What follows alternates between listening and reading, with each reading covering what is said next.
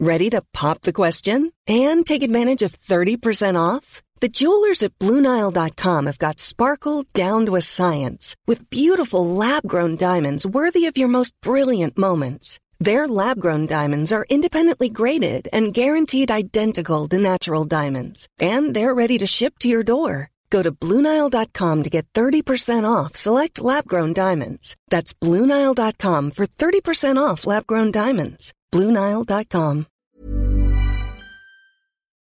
Qual a conduta do evangelista? Livro de Atos, capítulo 8. Comentário de Mari Persona. Esse eunuco fez uma viagem bem longa. Se a gente olhar no mapa da Etiópia a Jerusalém, é muito chão, não tinha autoestrada, não tinha avião, não tinha carro, automóvel, nada. É muito longa essa viagem, deve ter levado vários dias para ir a Jerusalém porque ele estava ansioso por satisfazer sua alma. Era esse o desejo desse eunuco. E a gente pode perguntar o seguinte: mas como ele sabia de Jerusalém e como ele conhecia as Escrituras? Como as Escrituras teriam chegado às mãos desse eunuco?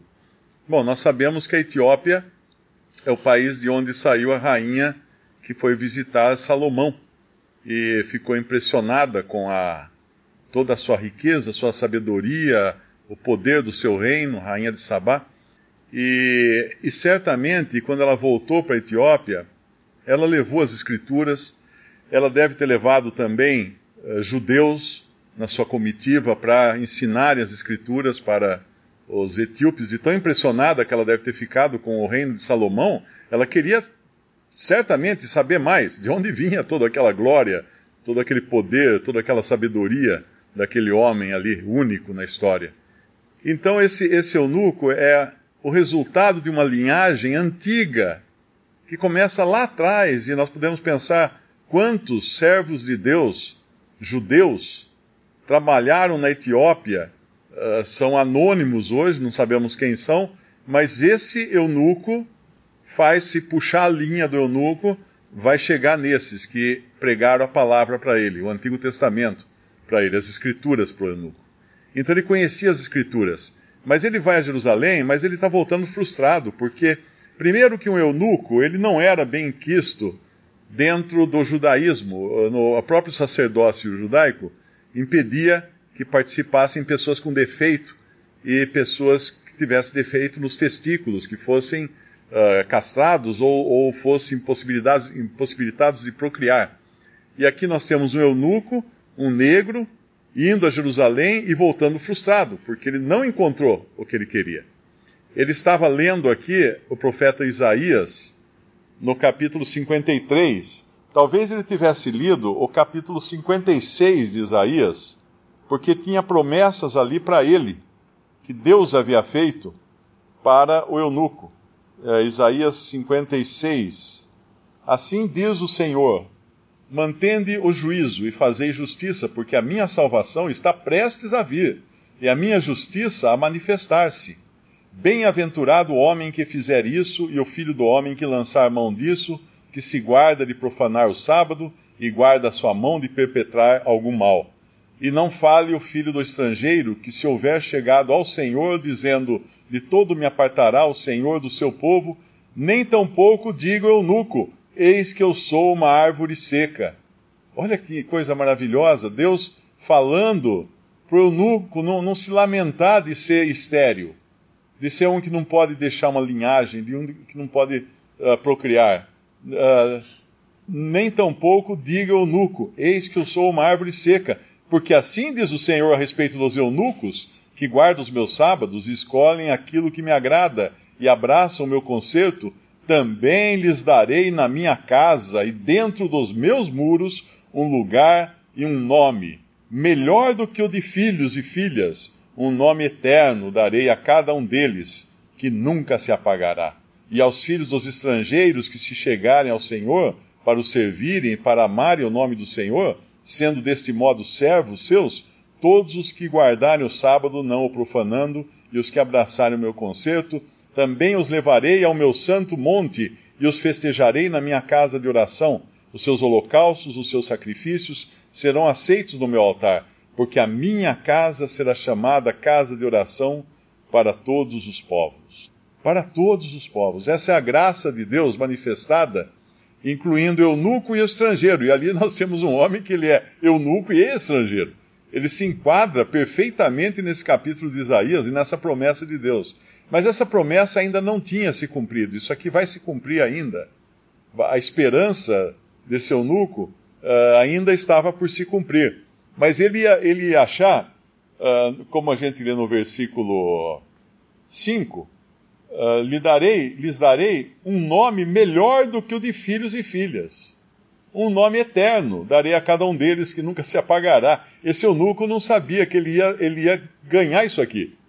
Ele ia receber esse nome que nunca se apaga, esse nome eterno, mas não da maneira como a lei prometia e como vai se cumprir para os eunucos uh, no milênio. Antes disso no período da graça que havia acabado de iniciar, ele ia receber agora esse novo nome, ele ia receber vida agora, ele ia conhecer a Cristo. Então esse homem que voltava frustrado de Jerusalém ganhou a viagem.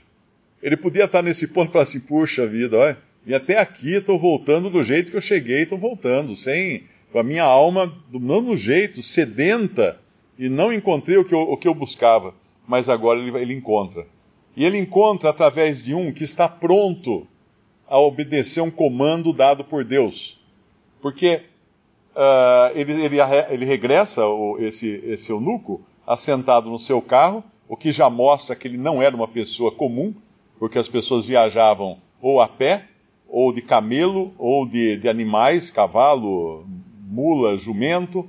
Agora, no carro ia a realeza, no carro ia os nobres, no carro iam os ministros, as pessoas as pessoas de bem, né? as pessoas que tinham poder. Esses iam num carro confortável. Uh, e aqui então, no versículo, no versículo 26 de Atos 8, e o anjo do Senhor falou a Filipe. Esse o anjo do Senhor, outras traduções dizem um anjo do Senhor. Na tradução Young, uh, literal do Young em inglês, fala um mensageiro do Senhor. Porque algumas passagens na Bíblia, quando nós vemos o anjo do Senhor, que aparece alguém, na, na realidade é o próprio Senhor.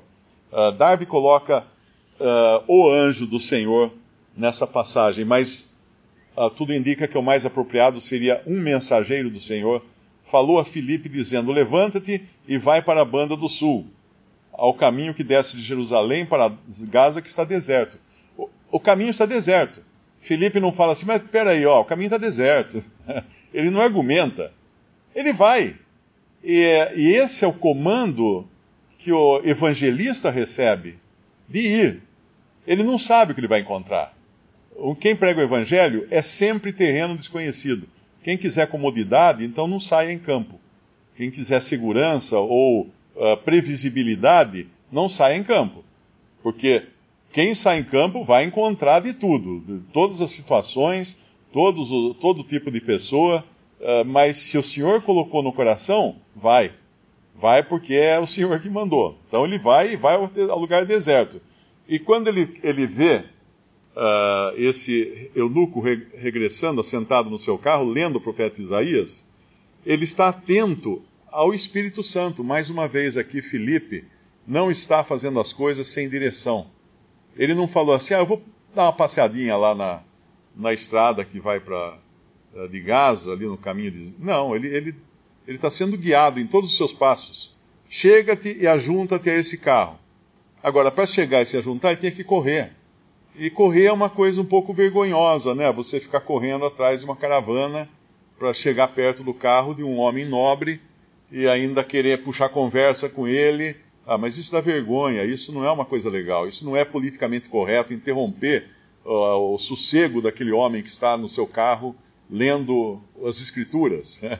A maneira humana de pensar seria isso. Mas correndo ele, ele vê que lê o profeta Isaías e ele começa. Isso é importante na Bíblia e ainda mais em evangelismo, é pegar no ponto em que a pessoa está. Eu, eu aprendi essa lição muito cedo, quando eu conheci o Douglas ainda aqui em Limeira, naquela casa que ele morou, uh, uh, não lembro o nome da rua agora, ele morou aqui em Limeira numa casa, e eu fui lá um dia visitá-lo, e, e tinha um encanador ligando a água da casa lá, o relógio de água. E ele parado em pé do lado do encanador, eu parei do lado dele, de repente ele, conver... ele perguntou, ele falou para o encanador, eu também trabalho com água. O encanador falou, ah, senhor encanador também? Não, eu trabalho com a água da palavra de Deus. Mas o que, que é isso? Pronto, começou ali, e dali ele pregou o evangelho para o encanador. Isso é o que o Senhor Jesus faz com a mulher na beira do poço.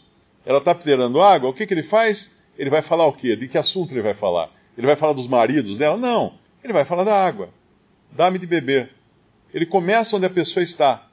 Isso Paulo faz lá em, em Atenas, quando ele vê aquele monte de, de ídolos. Ele não parte quebrando ídolos ou agredindo-os. Ele fala assim: Eu vi um, um, uma, uma, um pilar, né, uma estátua, ao Deus desconhecido, uma, um nicho ao Deus desconhecido, que não tem nada lá, né? É porque é desconhecido. É, e esse Deus desconhecido, eu vim falar dele. Então ele pega no ponto onde ele está. Isso é importante na pregação do Evangelho, no evangelismo pessoal principalmente, é aí onde a pessoa está. Ah, eu nunca, nunca me esqueço, o irmão que pregou o Evangelho para mim, ele, uh, eu levei até Alto Paraíso depois, e nós viajamos e paramos na, na, no caminho lá de terra, na estrada de terra, num boteco, para tomar um café. E aí a gente parou, tinha um cartaz bem grande assim na frente, todo mundo conversando, os caras bebendo pinga lá, jogando sinuca, tudo. E tinha um cartaz escrito assim: Coca-Cola dá mais vida. Ele pegou e leu bem alto o cartaz, que todo mundo no boteco parou. A conversa silenciou na hora, porque ele falou assim: Coca-Cola dá mais vida? Vocês concordam que Coca-Cola dá mais vida? Aí um lá falou assim: é, dá, faz mal para a saúde, né? Tal. Vocês querem saber o que dá mais vida? Pronto. Começou ali. E ali ele pregou o evangelho para todo mundo dentro do bar. Dentro do Isso é pegar onde a pessoa está e levar a palavra nesse lugar. Correr até alcançar a pessoa. Descer até o ponto em que o pecador está. Não ficar de salto alto. Ir junto com ele. Ir lá na beira da estrada. Ele está caído lá. Ele foi, ele foi assaltado. Ele está machucado. Vai lá é lá que o Senhor foi para ele, é lá que o samaritano, o verdadeiro samaritano, vai. E aqui então esse, ele vai ver que lê o profeta uh, Isaías, e agora Filipe ganha um lugar ao lado desse, desse eunuco aqui, desse oficial da rainha da Etiópia. E, e aí ele vai passar, ele vai passar a explicar o evangelho que é pregado ali na, na profecia a respeito da obra da morte do Senhor Jesus Cristo na cruz, do sacrifício do verdadeiro Cordeiro de Deus que morre na cruz. E quando, quando eles. Tem um versículo aqui, é muito importante entender, esse versículo 27, ele é uma, uma introdução, ele não existe nos manuscritos mais, mais respeitados, quando fala assim, ele diz, quando Filipe pergunta, uh, ou melhor, o eunuco pergunta: Eis aqui água, quem impede que eu seja batizado? Aí o, daqui tem que pular para o 38. Mandou parar o carro, desceram ambos a água, tanto Filipe como o eunuco, e o batizou. Aqui no versículo 37, não existe esse versículo nos melhores manuscritos. É lícito, se crês de todo o coração. Respondendo, ele disse: Creio que Jesus é o Filho de Deus. Agora é importante entender isso. Ele não poderia saber que Jesus era o Filho de Deus nesse estágio em que ele estava. Porque essa era uma revelação nova que o Senhor Jesus tinha trazido, era algo totalmente novo. Então, isso, esse, esse é um dos fatores também que demonstra que esse versículo está fora de lugar. Ele tem muita informação para uma pessoa naquele momento ali. Uh, entender que Jesus era o Filho de Deus. Ele entendia que Jesus era o Messias, porque isso falava lá, era o cordeiro, era o sacrifício, era o substituto, porque isso falava profecias de, de, de Isaías.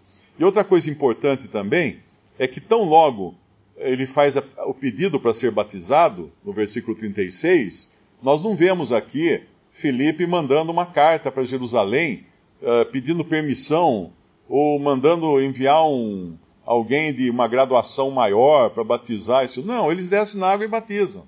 É simples assim. Não tem nenhuma delonga que ele vai e faz logo e resolve isso e quando saíram da água, o Espírito do Senhor arrebatou a Filipe, e não ouviu mais o eunuco, e jubiloso continuou o seu caminho. Alegre agora.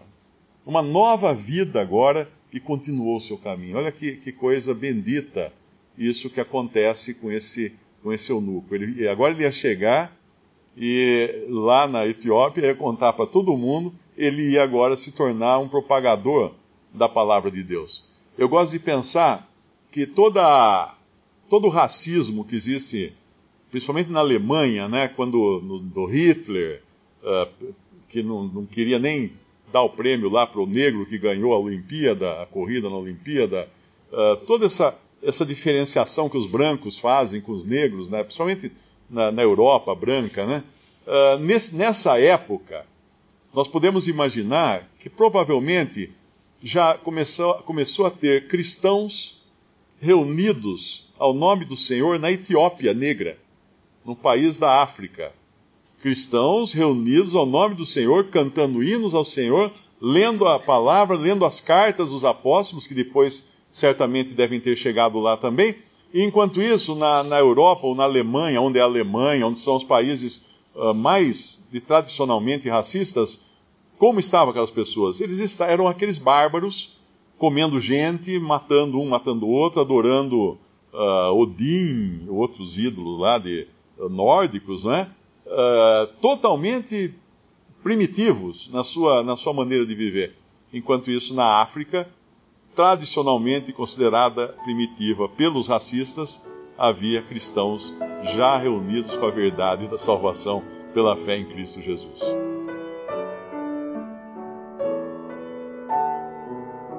Visite respondi.com.br. Visite também 3minutos.net.